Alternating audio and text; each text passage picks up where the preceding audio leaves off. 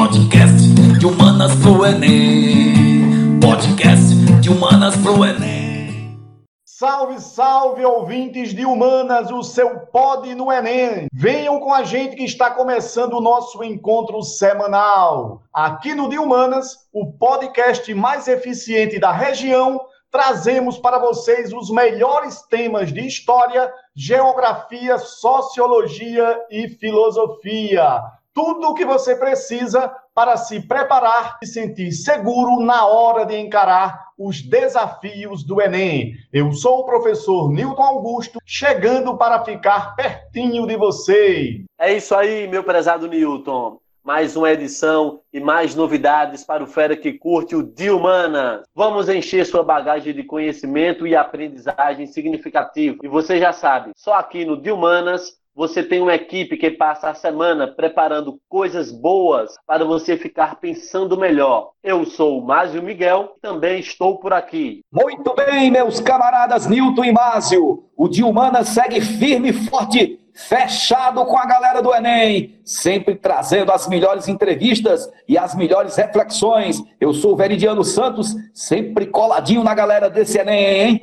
Me diga, por favor, meu caro Nilton, quem é o nosso convidado de hoje e sobre o que ele vai debater com a gente. Ah, Veridiano, hoje nós temos um nome de peso para dialogar. Trata-se do professor Marcelo Bezerra, do Colégio Diocesano e da Isolada de Biologia do Centro de Isoladas, do professor Menelau Júnior. Ele vai dialogar conosco sobre os temas socioambientais no mundo globalizado.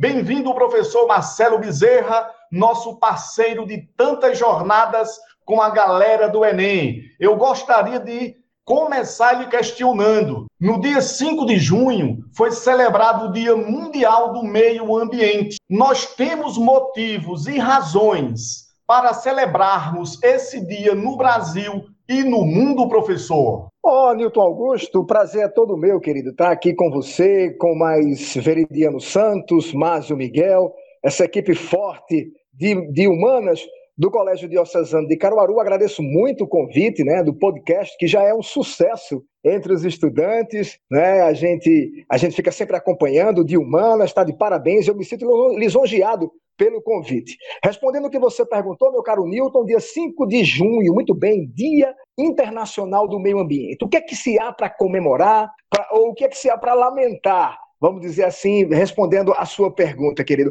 Eu acho que houve alguns avanços significativos, Newton. Vejo que esses encontros, né, esses protocolos assinados aí por, por esses grupos liderados por grandes países da Europa, junto com os Estados Unidos, eu vejo que dessa forma tiveram sim avanços significativos que faz com que a gente possa identificar, minimizar alguns impactos ambientais que ocorriam de forma exacerbada, principalmente nas décadas de 1960, 1970, 1980 e até mesmo essas duas primeiras décadas anteriores. Mas também há muito o que se fazer, há muito que se agir, principalmente por esses países que lideram o ranking da emissão de gases de efeito estufa, das industrializações, que são, sem sombra de dúvida, os principais vilões né, de degradação do meio ambiente, de extração de recursos naturais de maneira indevida. Mas eu acho que existe um bom termo, Newton. Eu acredito ainda que nós estamos caminhando, mesmo a passos lentos, mas sim caminhando para uma geração mais esclarecida, uma geração que vai apresentar essa consciência ambiental intrínseca né, vindo desde a educação de base e uma prática comum dentro do cidadão mundial. Muito bem, professor. Pensando nesse cenário internacional, como o senhor avalia a postura dos Estados Unidos e do Brasil? Quais as implicações para o futuro da humanidade? Pois é, meu caro Másio, a gente vê que quando acontecem esses protocolos, né, esses encontros mundiais, geralmente os Estados Unidos e outros países também se isentam de assinar, de, de participar de, de acordos com esses países, visando diminuir de forma significativa, principalmente a emissão de gases de efeito estufa. Isso é uma conduta que a gente vem analisando desses países, que a gente vem acompanhando em todos esses encontros, esses líderes mundiais que chegam a um determinado acordo e a gente vê que, principalmente, como você bem colocou aí, os Estados Unidos da América, eles se isentam eles saem desses acordos, a gente pode citar até mesmo o Acordo de Paris, um dos mais recentes, onde a saída dos Estados Unidos desse acordo gerou uma celeuma, uma discussão muito grande do G7, né? criou um mal-estar com esses países, após tudo está acordado, tudo está bem firmado, os Estados Unidos vão e, e saem desse acordo e não mais aceitam todas as diretrizes que foram votadas e acordadas de forma democrática entre essas nações. A gente lamenta muito, mas sabemos que é uma prática comum norte-americana. É como se ele dissesse assim: eu não vou virar a arma para mim, não vou deixar ela engatilhada, pois nós sabemos do poder industrial que os Estados Unidos têm e de que forma ele utiliza, até mesmo na compra de crédito de carbono a outros países que estão em desenvolvimento ou países subdesenvolvidos. Então, os Estados Unidos eles têm essa prática comum, né? Vão quando vão para o acordo, quando vão para algum encontro desse, de nações voltadas para o meio ambiente, eles assinam e de repente saem desses acordos, gerando um mal-estar entre essas nações. Isso é uma prática comum. Já o Brasil, como você colocou aí, foi bacana o que o Brasil propôs, até mesmo nesse encontro de, de, de, Paris também, nesse acordo de Paris.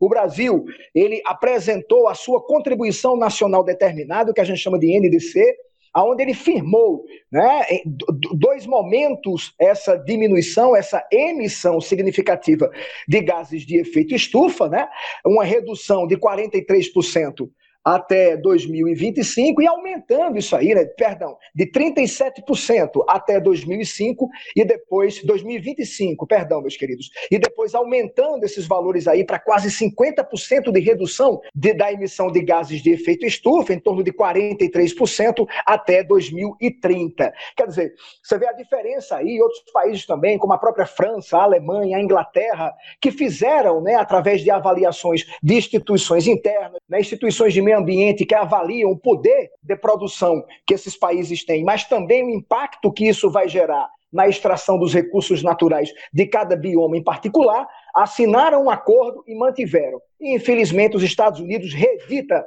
uma prática que eu acho incoerente, uma prática altamente individualista, quando na verdade quem paga com isso não são só os norte-americanos, e também não estou desejando isso, obviamente, que tem pessoas lá que não tem nada a ver com essas decisões tomadas por líderes políticos, mas o mundo inteiro sofre com a poluição gerada pelos Estados Unidos da América. Muito interessante, professor Marcelo. Eu queria ainda continuar nesse cenário internacional. Eu queria que o senhor dissesse para os feras que estão nos ouvindo como é que o mundo está vendo, professor, a Amazônia. Eu também queria que o senhor comentasse a questão da biopirataria neste momento no cenário internacional. Meu caro Veridiano, você colocou duas situações aí delicadas, pontos delicados de discussão que a gente tem aqui para colocar na visão, obviamente, como um biólogo. A gente sabe que a, a, floresta amazônica como um todo, onde o Brasil tem uma grande fatia desse bioma gigantesco mundial, sempre foi alvo, obviamente, não vou dizer aquela coisa terrorista de extração ilegal, eu, pelo menos teoricamente, daqui a pouco a gente fala na questão da biopirataria, mas alvo também de estudos, de pesquisas científicas, de extrações de ervas naturais para a fabricação de medicamentos na Europa, nos Estados Unidos, e, ah, também em países do Oriente. Quando aqui a gente não investe é, em ciências, em pesquisa, em projetos de fármacos, de, de, de produtos naturais à base da riqueza da flora que nós temos, não só na floresta amazônica, mas também na Mata Atlântica, os demais são bastante interessados em relação a isso. Me, me preocupa essa política atual do governo federal em trancar as portas, fechar as portas e ser essa coisa rigorosa e esse comportamento, às vezes, estadista, de não querer fazer parcerias. Ora, eu só posso abdicar de parcerias com a ciência do mundo inteiro, com entidades de pesquisa científica farmacológica do mundo inteiro, a partir do momento que eu tenho autonomia desse requisito, coisas que a gente sabe que não acontece com o Brasil. Nós não temos autonomia, ainda estamos engatinhando nesse sentido. Quanto à biopirataria, é um problema enfrentado por vários e vários governos, não é de hoje. A prática da biopirataria ela é muito perigosa, principalmente para os nossos biomas nativos.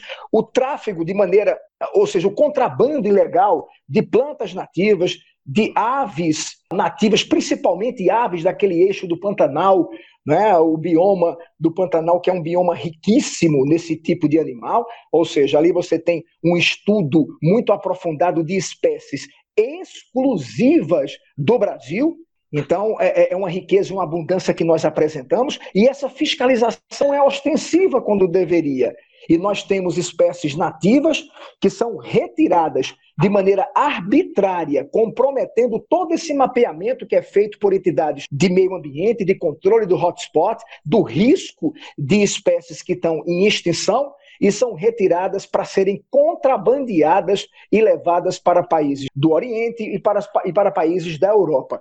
Então, continua essa prática de biopirataria houve uma diminuição, mas ainda há denúncias alarmantes a respeito disso, e a gente espera que essa fiscalização ela aumente para que isso possa cessar, meu caro Veridiano, e a gente não tenha de maneira brusca e agressiva uma, uma diminuição. Né? Já basta as agressões que acontecem aqui, ou seja, todas as, as agressões que são realizadas pelos próprios brasileiros, as demandas que a gente vai comentar ainda. Então, além disso, nós temos esse tráfego, ou seja, a retirada de espécies nativas de nossa região para serem contrabandeadas em outros países. Muito bem, professor. Aproveitando essa oportunidade de dialogar, vamos trazer o foco para outro importante bioma brasileiro, a Mata Atlântica, como sabemos. Como o senhor analisa a situação desse bioma atualmente? Meu caro Newton, a gente vê muito triste a realidade da Mata Atlântica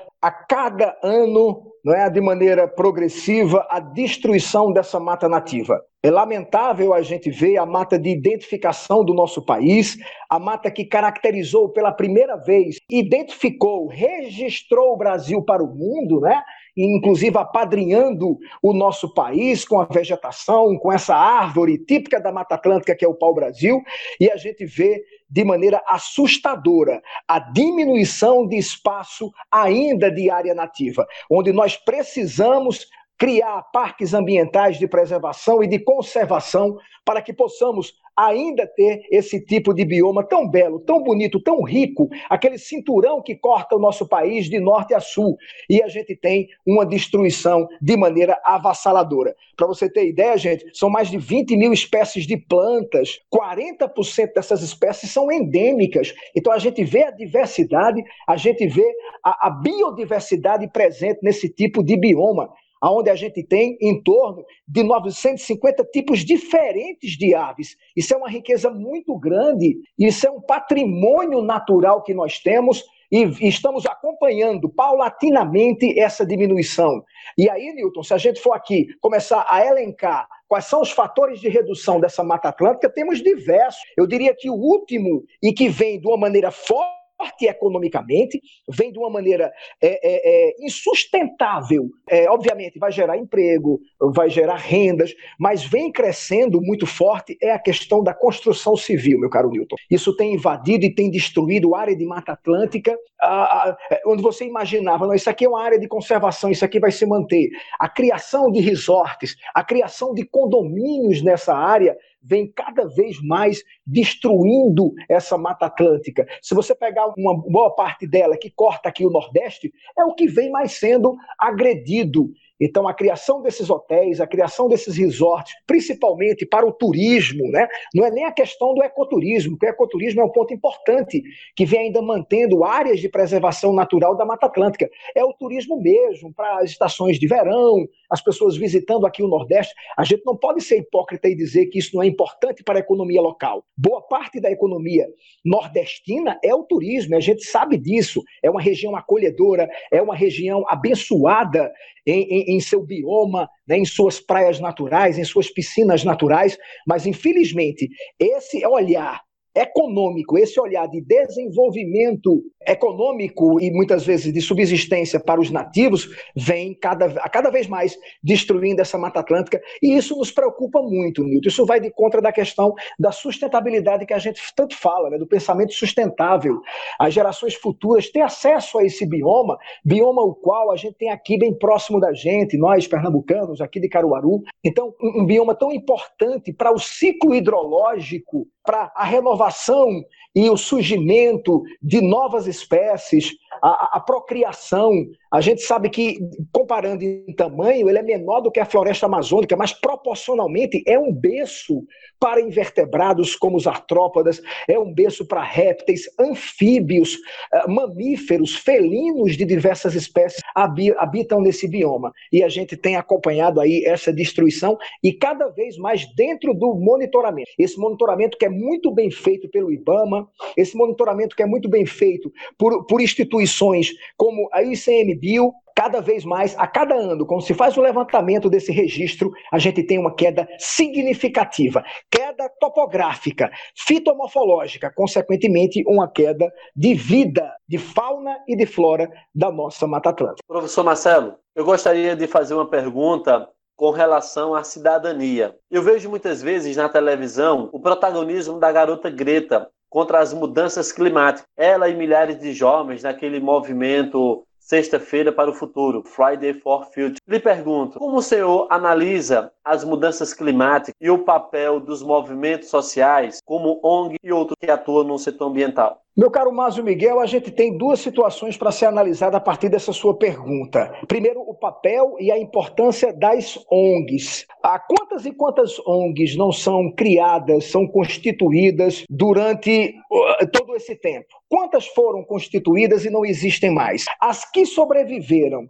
sobrevivem à custa de quê? É? Eu vejo muito esses movimentos isolados citados por você como uma forma de um grito, já que as ONGs, quando elas se constituem, e é um comportamento da atualidade, elas vêm sendo fortemente combatidas, como se fosse uma ideia conservadorista implantada em alguns países de ser contrário às ONGs, como se tivesse tido agora hoje um, um preconceito a respeito dessas instituições que só visam, ó, essas ONGs só têm finalidade lucrativa. A gente viu aqui no Brasil, a gente viu que aconteceu esse conflito do Ministério da, do, do Meio Ambiente com a questão das ONGs. Então isso reverbera mundo afora.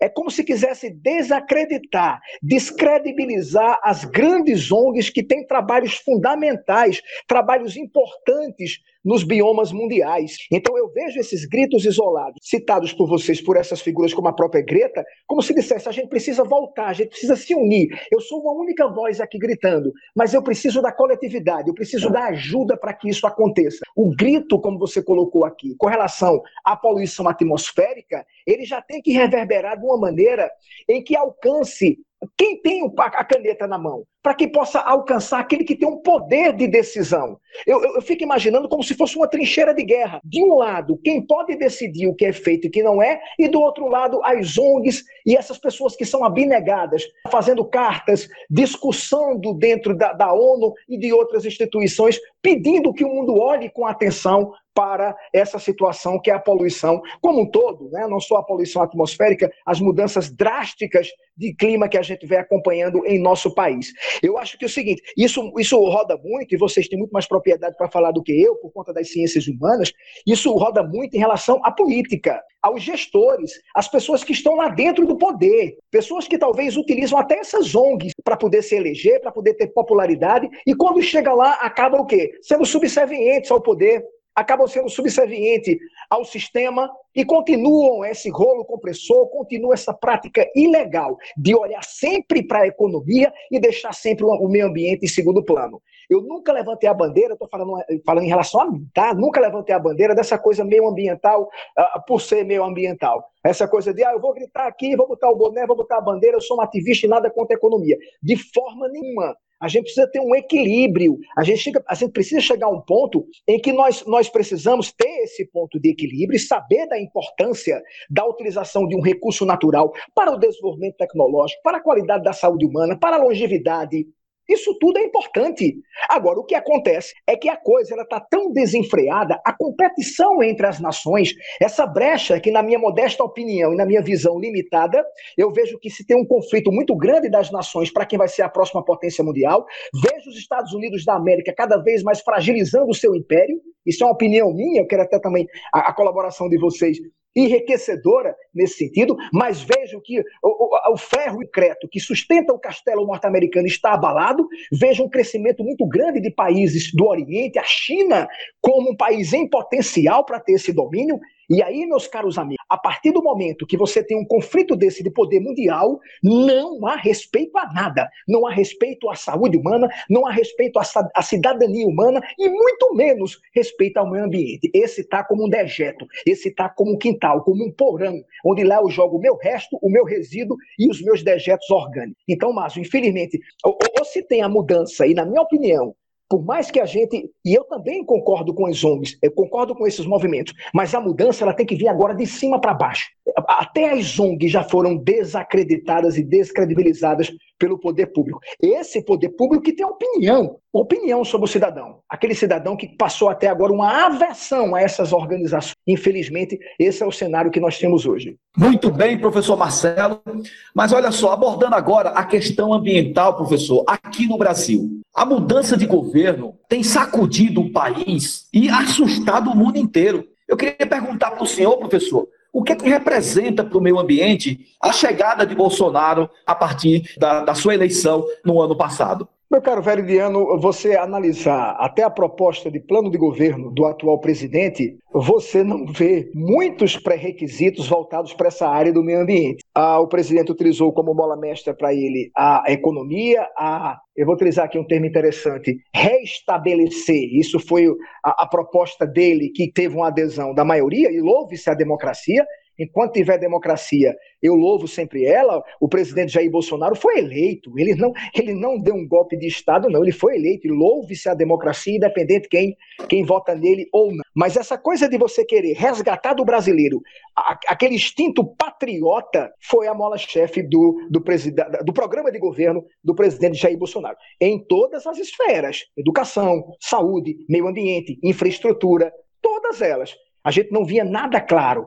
A gente que acompanhou, nós que lemos, obviamente, as propostas dos possíveis presidentes, eu não vi nada que modificasse, nada que enchesse meus olhos quanto às pastas dos ministérios e às ações desse presidente. Pois bem, meio ambiente, eu ainda não sei te dizer, Veridiano, como é que esse cidadão chamado Ricardo Salles ainda tem a caneta sobre a pasta do meio ambiente. Porque desde a entrada desse indivíduo no ministério, desde a posse de Jair Bolsonaro e a nomeação do Ricardo Salles para o ministério, o que nós temos é um verdadeiro desmando, desmando no Ministério do Meio Ambiente. Lamentavelmente, um clima de tensão se instaurou no Ministério do Meio Ambiente com a entrada de Ricardo Salles, um cidadão que não dialoga, um cidadão altamente autoritário. Nós vimos logo no, no começo, primeiro atingiu o IBAMA, o diretor do IBAMA foi afastado do cargo. Depois, além de atingir o IBAMA, que é um órgão sério, é um órgão que tem largas contribuições para a manutenção do meio ambiente, ele foi para o ICMBio. O ICMBio, Veridiano, fazendo, guardando as devidas proporções, o IBAMA ainda é dentro de um casulo o Instituto, o Instituto Chico Mendes de Conservação e Biodiversidade, chamado ICMBio, é que vai, é que está na linha de frente, é que está fiscalizando, é que está se expondo. Quantos e quantos funcionários é, e contratados do, do ICMBio entrarem em conflitos com garimpeiros, com fazendeiros, com pecuaristas que estão desmatando o sul do estado do Pará? Então são eles que estão na linha de frente. O IBAMA fica mais atrás. E o ICMBio é que está fiscalizando, autuando, indo em cima. E esse cidadão, ao ser nomeado como chefe e o, e o ministro do Meio Ambiente, já começou destituindo o diretor do ICMBio, houve demissões, houve pedidos de exoneração. Então, meu caro Veridiano, a postura de Ricardo Salles não conduz com a condução desse ministério tão importante para nós, a condução desse ministério que rege, que orienta e que resguarda maior, um dos maiores patrimônios que o Brasil tem, que é o seu meio ambiente, a riqueza que nós temos, a diversidade que nós temos. Eu faço uma comparação, é como se fosse o ministro da Economia para um país auto, autossuficiente economicamente, para um país rico em recursos naturais. Então, a gente lamenta a postura desse indivíduo e não vê muita perspectiva, não.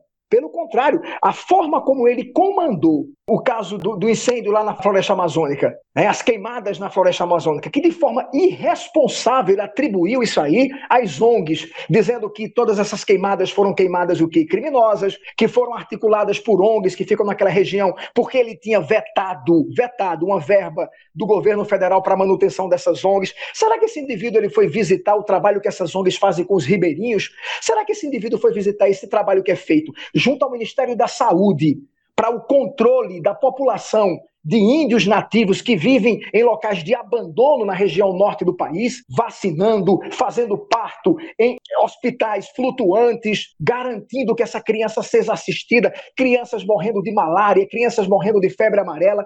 E quem dá força, dito por profissionais, eu tenho amigos médicos que trabalham nessa linha de frente emergencial no estado do Amazonas, nesses hospitais e nesses consultórios flutuantes, onde eles dizem: louvem-se, louvem-se a participação dessas ONGs. E Jair Bolsonaro, como presidente, e o Ricardo Salles, como ministro do Meio Ambiente, fecharam, trancaram e cortaram a verba de sustentação. Muitos deles são abnegados.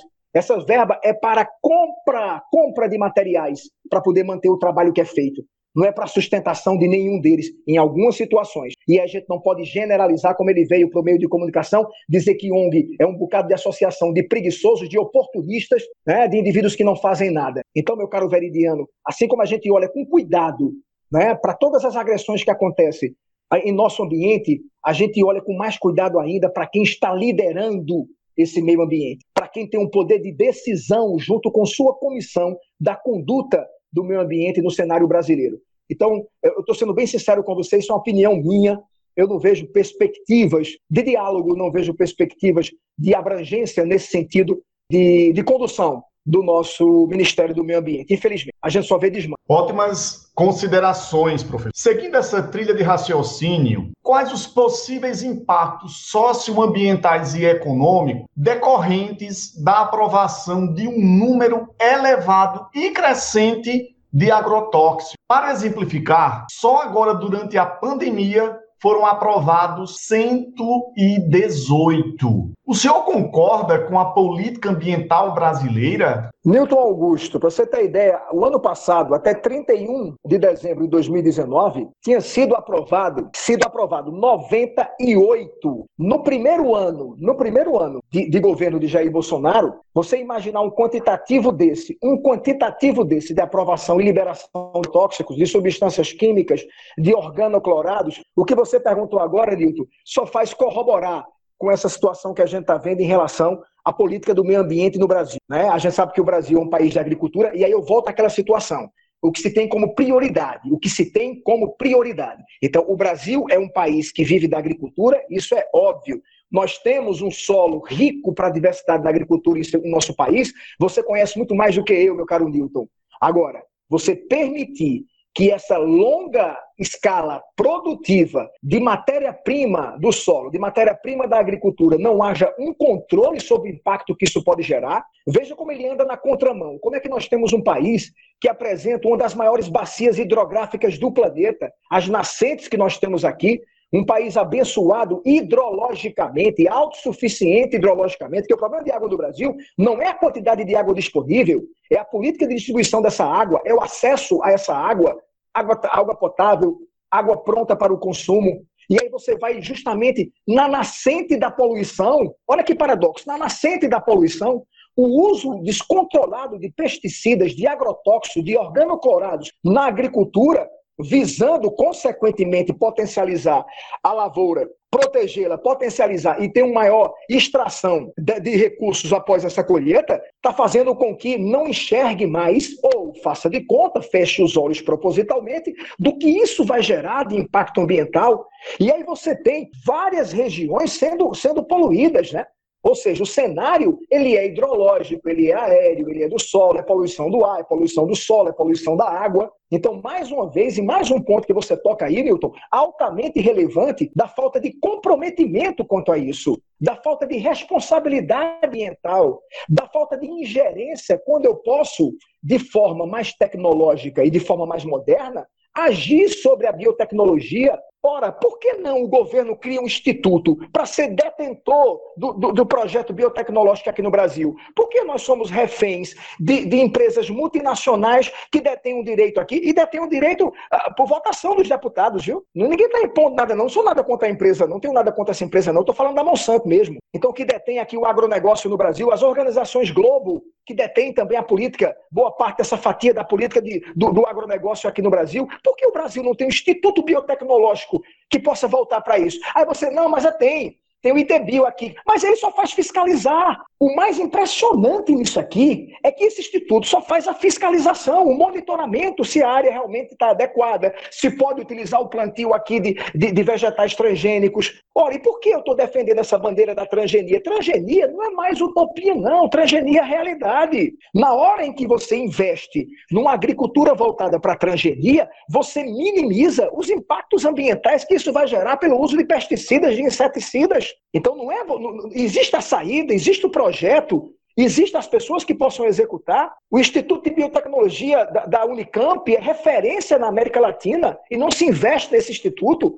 Tivemos como exemplo, saindo desse instituto agora, o controle na praga de fungos, a, a, a, aquela plantação de, milha, de, de, laranja que tem ali no interior de São Paulo, Tabaté, Limeira. O Brasil é um dos grandes produtores de laranja, então tinha uma praga lá que atacava, que a, a fastidiosa, que atacava a plantação de laranja, e, e, esse Instituto de Biotecnologia da Unicamp desenvolveu uma laranja transgênica resistente a essa praga. Então a gente sabe que o Brasil pode fazer, que nós temos competência para isso. O que falta é o quê? É iniciativa, é apoio, o que falta é investimento, isso é uma realidade, porque fazer ciência no Brasil é morrer de fome. As, as grandes descobertas científicas lá fora, seja no Japão, na China, na Coreia, na Alemanha, Inglaterra, Itália, França, Estados Unidos, sempre tem um brasileiro no meio. Então por que isso aqui não é feito no Brasil. E aí a gente já está em valores alarmantes. 118 são valores alarmantes. Isso gera o quê? O que ele quer, a economia, o comércio. E aí sempre para segundo plano a questão do meio ambiente. Sempre para segundo plano a poluição que isso leva ao solo, a contaminação,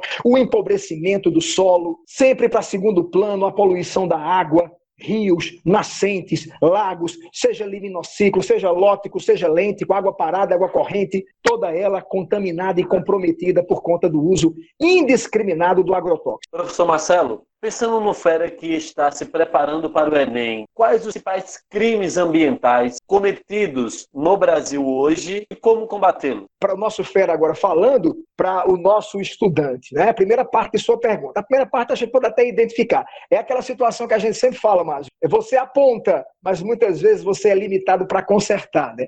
Você muitas vezes tem restrição em relação a como agir. E hoje, e vocês sabem muito bem disso, o Enem coloca o aluno diante de uma situação problema. Ele não é mais o aluno que vai identificar que aquilo está errado, que aquilo é incorreto, que aquilo é politicamente incorreto. Não, ele vai, ele vai apontar soluções, ele vai apontar saídas para toda essa problematização. Então, muito boa sua pergunta, não só a gente identificar, Fera, mas a gente procurar atitudes que visam mitigar essas formas de poluição. Muito bem colocado. Então, quando a gente trabalha isso aí dentro do meio ambiente, Márcio, e vocês em humanas também têm propriedade, principalmente a parte de, de fitogeografia, e essa parte de geografia é, é, é, voltada para o meio ambiente, a gente sabe que existem três esferas da contaminação e da poluição: solo, água e ar. Né? Então, são três, uh, vamos dizer assim, três situações claras de poluição evidente, gerada a partir de quê? Na minha opinião, em cada ponto você sempre converge para o mesmo setor. A, a, a densidade demográfica, as grandes cidades, a má distribuição da, das populações dentro do espaço geográfico.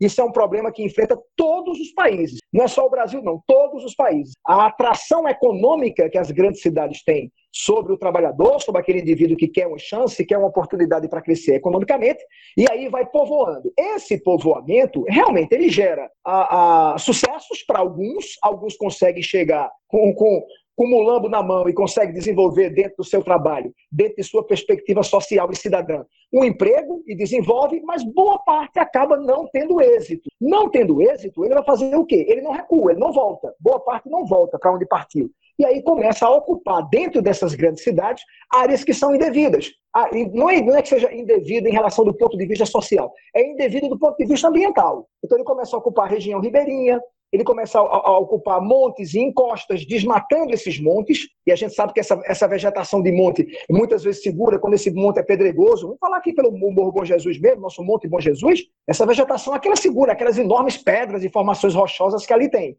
Então ele começa a povoar essa área, começa a povoar próximo a, a, a córregos, a canais, a, rios. Então, o que é que isso acontece? Ele acaba sendo o agente de impacto ambiental direto. Esse impacto ambiental, ele vai ser gerado por conta de uma forma de vida. Esse indivíduo que mora ali, ele tem como descarte do lixo comum, do lixo orgânico, restos de, de, de, de, de móveis ou qualquer situação, ele entende que ali, que aquele córrego, que aquele afluente ali, representa para ele o quê?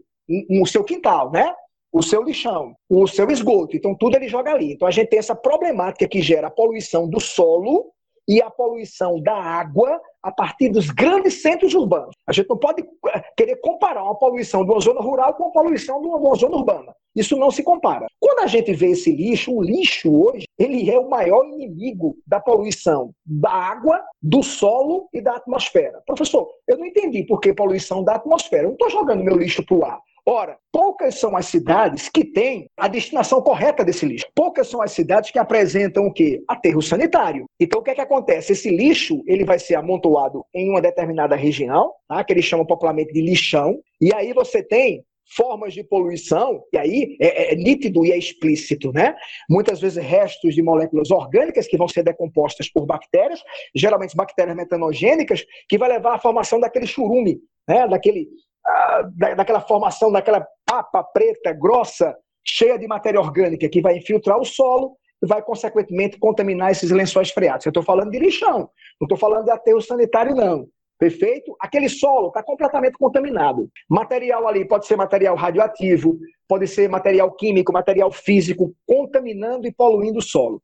E, para garantir a estabilidade dos lixões, o que é que é feito pela prefeitura? É ateado fogo, onde você tem combustão ali de matéria orgânica, onde você tem combustão ali de plástico de papel e papel com a emissão fortíssima de gases, gases poluentes que vão levar ao acentuamento da chuva ácida, gases de efeito estufa, como metano, como dióxido de carbono, gases altamente prejudiciais à saúde da população, como monóxido de carbono. Então, um exemplo que a gente colocou aqui, veja, um único exemplo que a gente colocou, a gente conseguiu danificar a formação liminocítica de uma cidade através, através da eutrofização, que é uma prática comum de resto de, de, de, lixo, potencializando esse fenômeno natural, que é o fenômeno eutrofizante, aumentando a quantidade de matéria orgânica no local e, e matando toda forma de vida que está ali aquática. Vimos a contaminação do solo e vimos a contaminação do ar. Então, isso é um eixo que está sempre presente, né? Ou seja, essa, essas formas de poluição, solo, ar e água, elas transitam em muitas questões do Enem, eu acredito que em, em humanas também, já resolvi várias questões com o professor Nilton Augusto e a gente já dialogou muito isso, chuva ácida, aquecimento global, transita em todos, meu caro Márcio. Então, só como exemplo aqui, pegando sua, sua pergunta, o gancho de sua pergunta, a gente colocou essa situação que é muito comum nos grandes centros urbanos e Caruaru está fora dessa realidade. Professor, um tema muito debatido e polêmico atualmente diz respeito à ética e à bioética. Nesse campo, como o senhor né, analisa temas como clonagem, uso de células-tronco, aborto, eutanásia, suicídio, por favor, professor. Um tema altamente polêmico, Veridiano, extremamente polêmico, que envolve a ciência, a opinião pública, a sociedade como um todo. E aí eu me remeto, quando eu, quando eu paguei uma cadeira na universidade, duas cadeiras, na verdade, biossegurança também trabalha isso, e bioética, né? E dizia assim, tem uma frase que é de Lannert, que é muito interessante, que ele diz assim, nem tudo que é cientificamente possível é eticamente recomendável. Então, veja, a bioética é um dos princípios básicos Comitê de ética em qualquer, em qualquer projeto de pesquisa é determinante. Esse comitê tem que ser extremamente rigoroso, porque quando muitas vezes quando a gente fala em ética dentro da pesquisa, não é só a ética das consequências de quem está sendo pesquisado, não. É muitas vezes envolver, constrangir, ser preconceituoso com o leitor, com a pessoa que vai acompanhar aquele artigo, com as pessoas exemplificadas dentro daquele artigo. Por isso que a comissão de ética, em qualquer cenário da educação, geralmente ensino superior e nas pós-graduações, elas devem agir com bastante equilíbrio e, principalmente, serem é, firmes em seu posicionamento para não deixar que isso possa transpor. Então, você colocou pontos aí interessantes que eu vou pincelar de maneira rápida.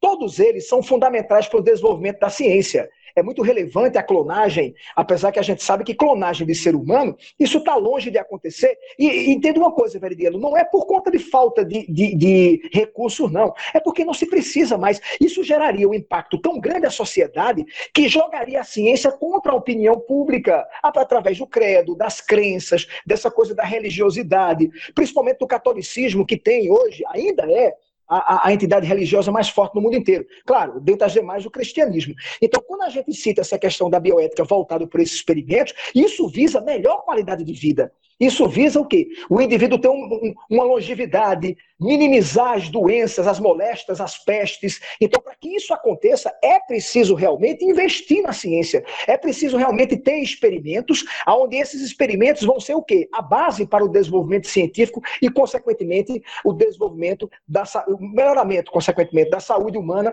e do bem-estar social como um todo. Então, bioética deve ser aplicado? Deve. Porém, com essa visão, entendendo que é preciso que a ciência avance. O avanço científico está condicionado à qualidade de vida. Professor, ah, também neste campo da ética e bioética, os direitos dos animais não humanos, inclusive com princípios e tratamentos jurídicos, têm ganhado bastante destaque. Como o senhor vê essa questão? É, meu caro Newton, veja, a gente pode analisar a partir de dois pontos. Né? A Sociedade Protetora dos Animais, é, criada na década de 80, ela visava inicialmente só os animais domésticos e não os animais silvestres ou animais selvagens. Hoje, essa legislação ambiental voltada para a conservação e preservação da fauna, ela abrange tudo isso. Ela abrange os animais domésticos e também os animais selvagens. Animais domésticos voltados para a questão dos maus tratos, é um crime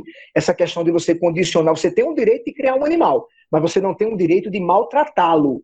Então essa legislação cada vez mais ela vem sendo impiedosa e deve ser punindo mesmo legalmente maus tratos a animais, sejam maus tratos físicos, sejam maus tratos psíquicos de tortura no condicionamento e aterrorizando o bem-estar emocional desse animal, isso vem sendo cada vez mais fiscalizado. Quanto aos animais silvestres e animais selvagens, louve-se, louve-se essa lei. A lei que agora me fugiu o nome, que foi criada em nome da, da, criança, aqui mesmo em Recife, mais precisamente, me fugiu, acho que é Henrique alguma coisa, o nome da criancinha, me perdoe, quem está acompanhando o podcast, foi a lei que foi criada para tirar animais de circo.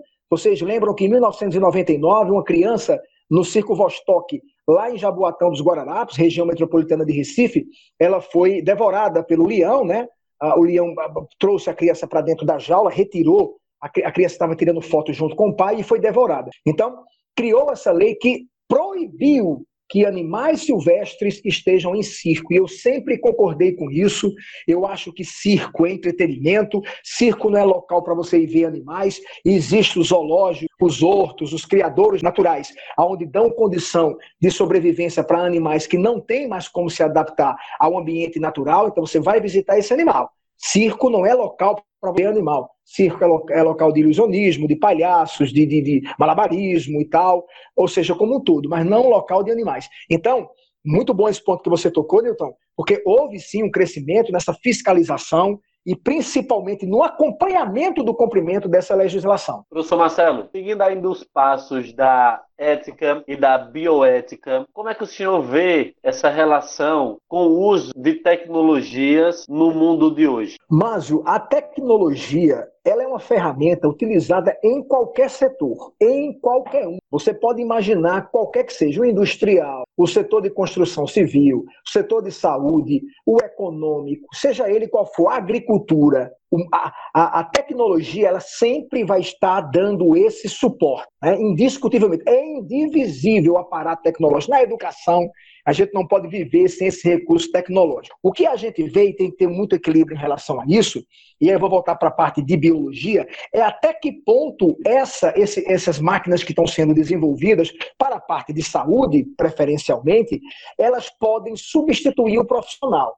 Então, existe até mesmo conselhos, existe até mesmo associações de profissionais da área de saúde, onde cada vez a automação nos procedimentos cirúrgicos, a automação em procedimentos médicos laboratoriais tem gradativamente afastado esse profissional do seu segmento. Então, hoje, veja uma coisa curiosa aqui, um dado interessante para vocês, que aluno, os alunos muitas vezes confundem. É, quando o aluno fala, professor, o senhor, fez, o senhor fez engenharia biomédica. Né? Não, eu não fiz engenharia biomédica, eu não sou um engenheiro. Eu fiz biomedicina, é diferente. Biomedicina é uma área de saúde, é um curso curso, uma graduação da área de saúde.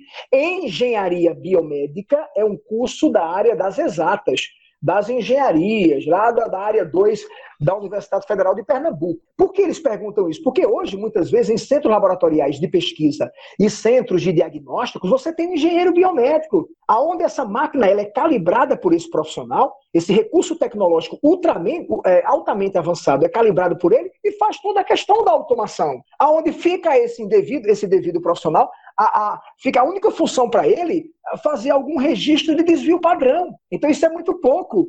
Então, eu não sou contra a tecnologia, pelo amor de Deus, porque ela veio para nos ajudar. Agora, tem muitos segmentos em que a tecnologia está sobrepondo o ser humano. Isso é muito perigoso. Procedimentos cirúrgicos, laboratoriais, automação de resultados. Então, acho que nesse ponto, Márcio, deve ter um equilíbrio entre a mente humana e entre a máquina. Muito legal sua reflexão, professor.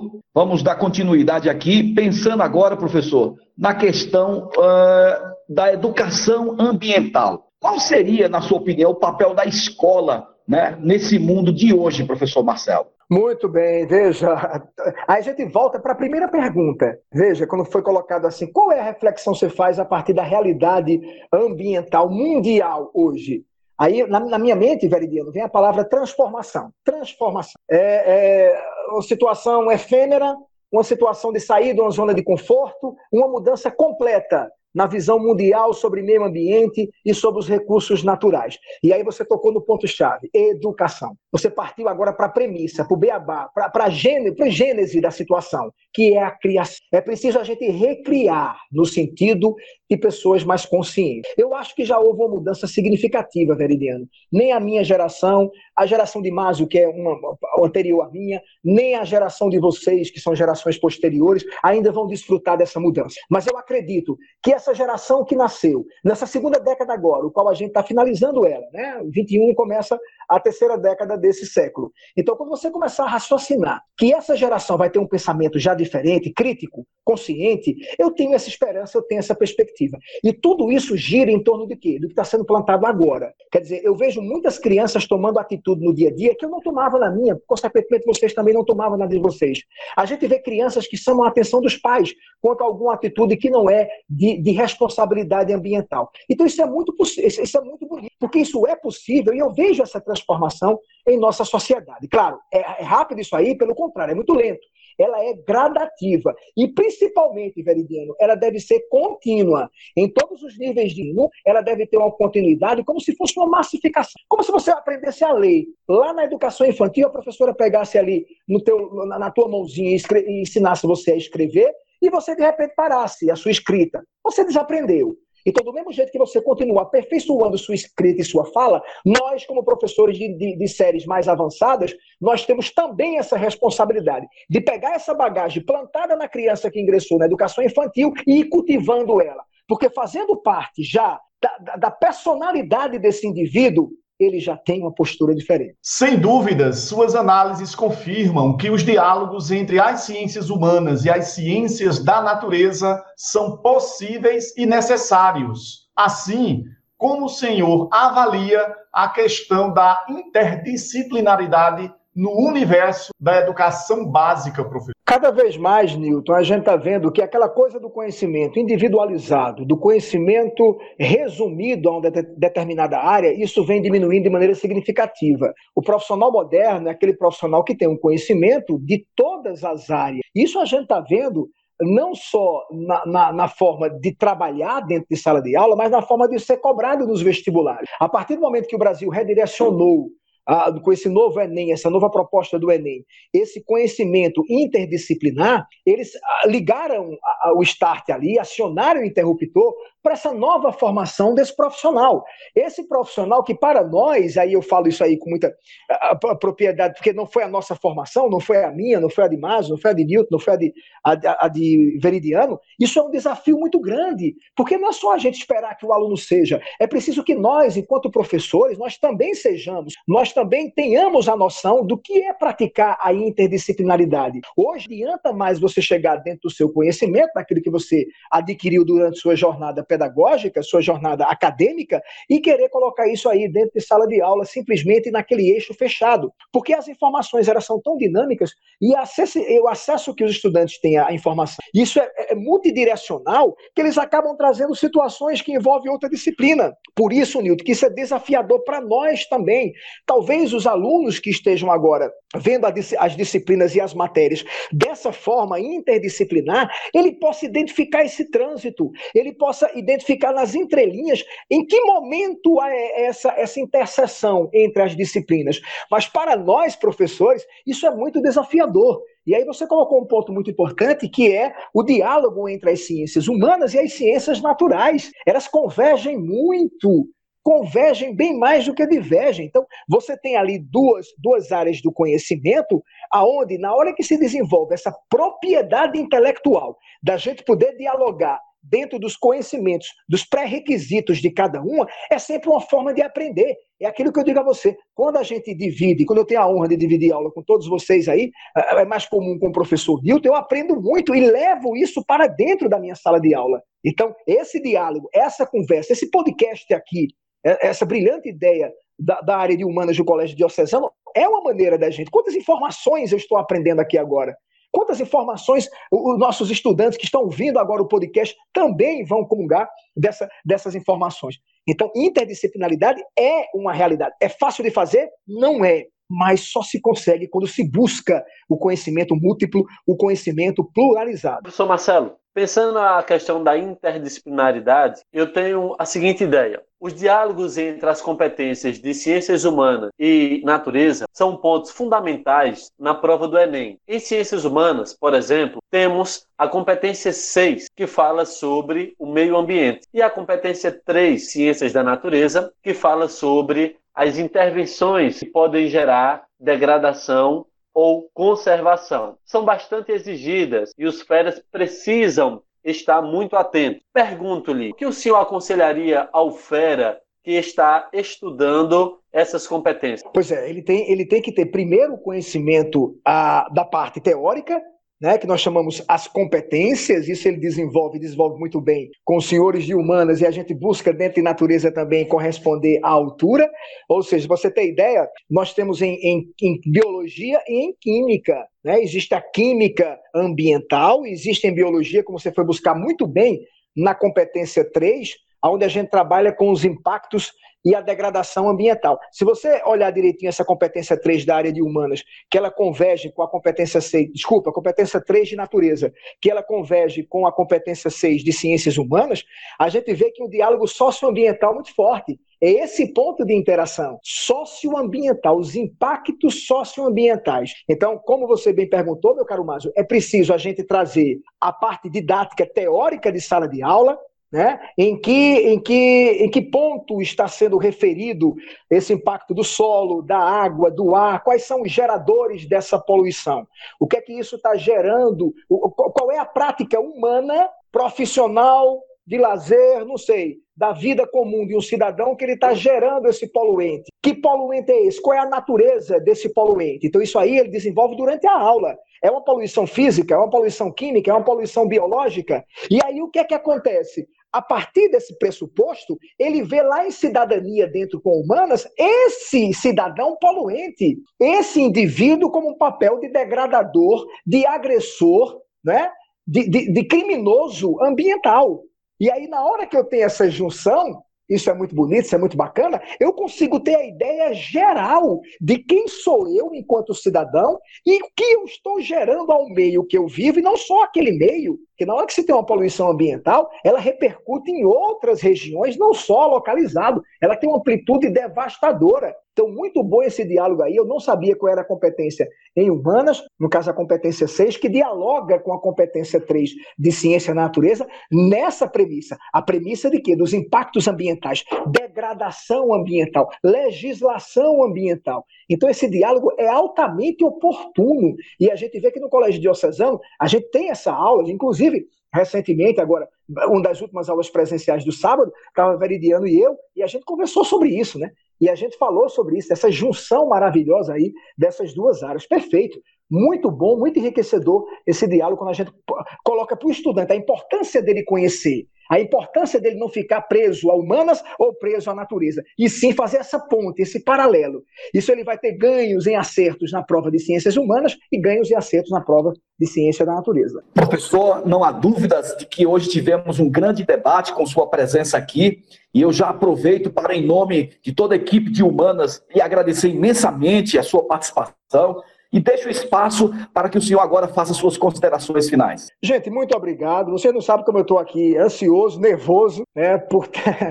claro que a gente está conversando, obviamente, mas a gente fica. A gente fica. O podcast é, é, é, é uma ferramenta maravilhosa. E aí vocês com essa condução brilhante, com um conteúdo enriquecedor, é, com a conduta ética que vocês colocaram para essa conversa comigo, né? esse diálogo aqui que a gente está tendo com essas três feras da, da, das ciências humanas. Então, eu que agradeço, me sinto lisonjeado por ser convidado para participar desse alto nível de discussão que a gente sempre é, é, manteve aqui, partindo as perguntas de vocês, com uma complexidade tremenda. Aprendi muito nesse tempo aqui, conversando com vocês, dialogando com vocês, fluindo aqui as ideias baseadas nessas perguntas, e estou sempre à disposição de vocês, meus amigos, companheiros de labuta, que, que eh, são, obviamente, referências para mim enquanto profissionais enquanto cidadãos, enquanto figuras humanas. Muito obrigado mesmo pelo convite. Espero que o Fera, que está nos acompanhando aí, também tenha, tenha gostado, né, tenha curtido essa, esse bate-papo, como eu também curti. Muito obrigado e um forte abraço. Agradeço ao professor Marcelo Bezerra por compartilhar seus conhecimentos e reflexões conosco. É sempre muito bom aprender com o Senhor. Obrigado pela aula. Com certeza, o ouvinte de humanas, mais uma vez, foi premiado com conhecimento posto em elevado nível. Assim chegamos ao final de mais um agradável áudio encontro. Agradecemos sua audiência e pedimos que vocês divulguem, compartilhem o nosso conteúdo. Não esqueçam, todas as segundas-feiras, vocês, nós do De Humanas e o Conhecimento, temos um encontro marcado e imperdível. Ótima semana a todos e até o próximo áudio encontro. Obrigado, professor Marcelo, pela sua belíssima entrevista. Valeu, fera! A equipe de Humanas conclui mais um podcast com sucesso. Abraço a todos e até semana que vem. Podcast de Humanas pro Enem. Podcast de Humanas pro Enem.